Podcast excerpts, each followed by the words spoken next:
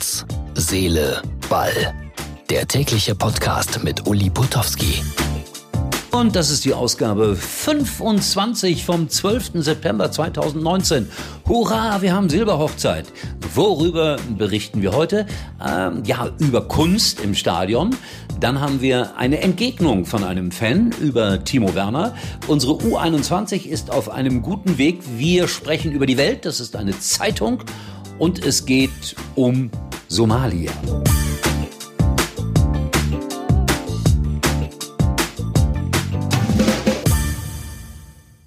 Hallo liebe Freunde, hier sind wir wieder und äh, Rufensauer hat geschrieben, äh, immer noch mal eine Reaktion auf das, was äh, wir gestern über die Nationalmannschaft gesagt haben.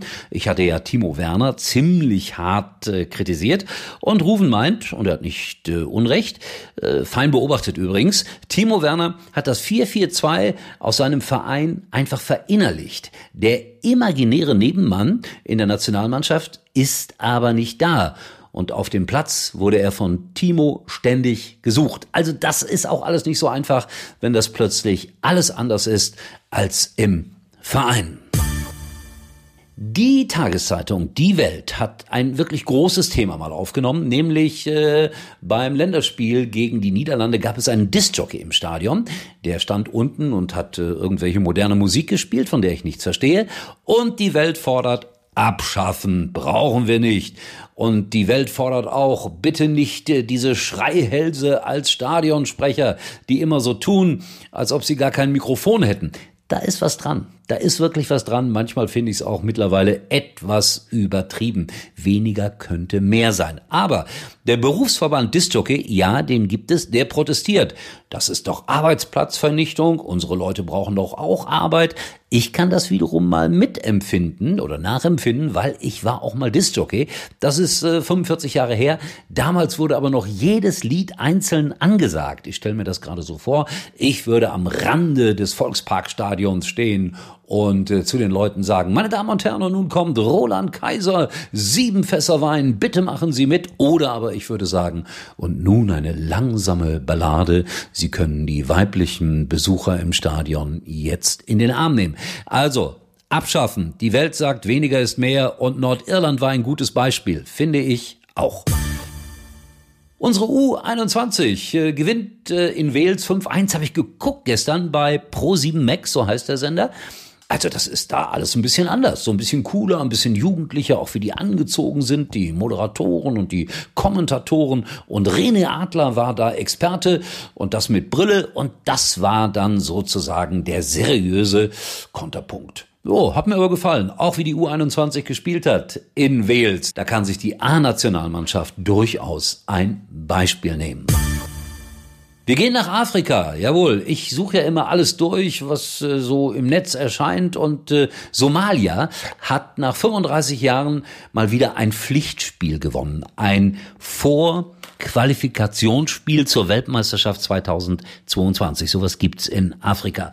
Und einer der großen Stars heißt Mohammed Ali. Normalerweise ist er Fahrlehrer in Manchester, England, spielt dort in der sechsten englischen Liga, wurde aber nach Somalia beordert, damit er hilft, dass man dieses Spiel gewinnt. 1-0 gewonnen, wie gesagt, nach 35 Jahren der erste Pflichtspielerfolg. Dann gab's aber leider das Rückspiel in Simbabwe. Da hat man 3 zu 1 verloren, ist also raus aus dieser Qualifikation. Und dennoch würde ich sagen, ein großes Ereignis. Tränen sollen geflossen sein. Also, Gratulation und äh, Mohammed Ali ist wieder in Manchester und lernt den Engländern das Linksfahren. Kleine Personalie noch äh, aus dem Fernsehen. Laura Papendick moderiert den Fan Talk bei Sport 1 äh, abwechselnd mit Thomas Helmer. Und jetzt kann ich wieder ein bisschen angeben. Laura Papendick, auch ein Kind aus meiner Moderationsschule, denn äh, ihren ersten wirklich großen Moderationseinsatz hatte sie bei mir in der Wimbledon WG bei Sky. Unvergessen, erste Sendung, sie war sehr, sehr aufgeregt und was passiert? Die Stimme war weg. Sie konnte überhaupt nicht mehr sprechen. Und dann haben wir gemeinsam so ein paar Visitenkarten oder so ein paar Karteikarten genommen und haben da ein paar Dinge draufgeschrieben, wie beispielsweise Ja oder Nein, stimmt oder stimmt nicht. Uli, morgen kann ich wieder reden. Und das war ihr erster Auftritt im Fernsehen. Laura, ich wünsche dir alles Liebe und alles Gute und dass nie wieder die Stimme versagt. Und ich weiß, dass du das sehr, sehr gut machen wirst dabei Sport 1. Laura Papendick. Und wer weiß, vielleicht laden sie mich ja sogar mal ein. Kann ich mir aber nicht vorstellen, weil ich bin einfach zu unbequem. So, liebe Freunde, äh, wir hören uns wieder morgen. Dann werden wir über die Bundesliga sprechen. Endlich mal wieder.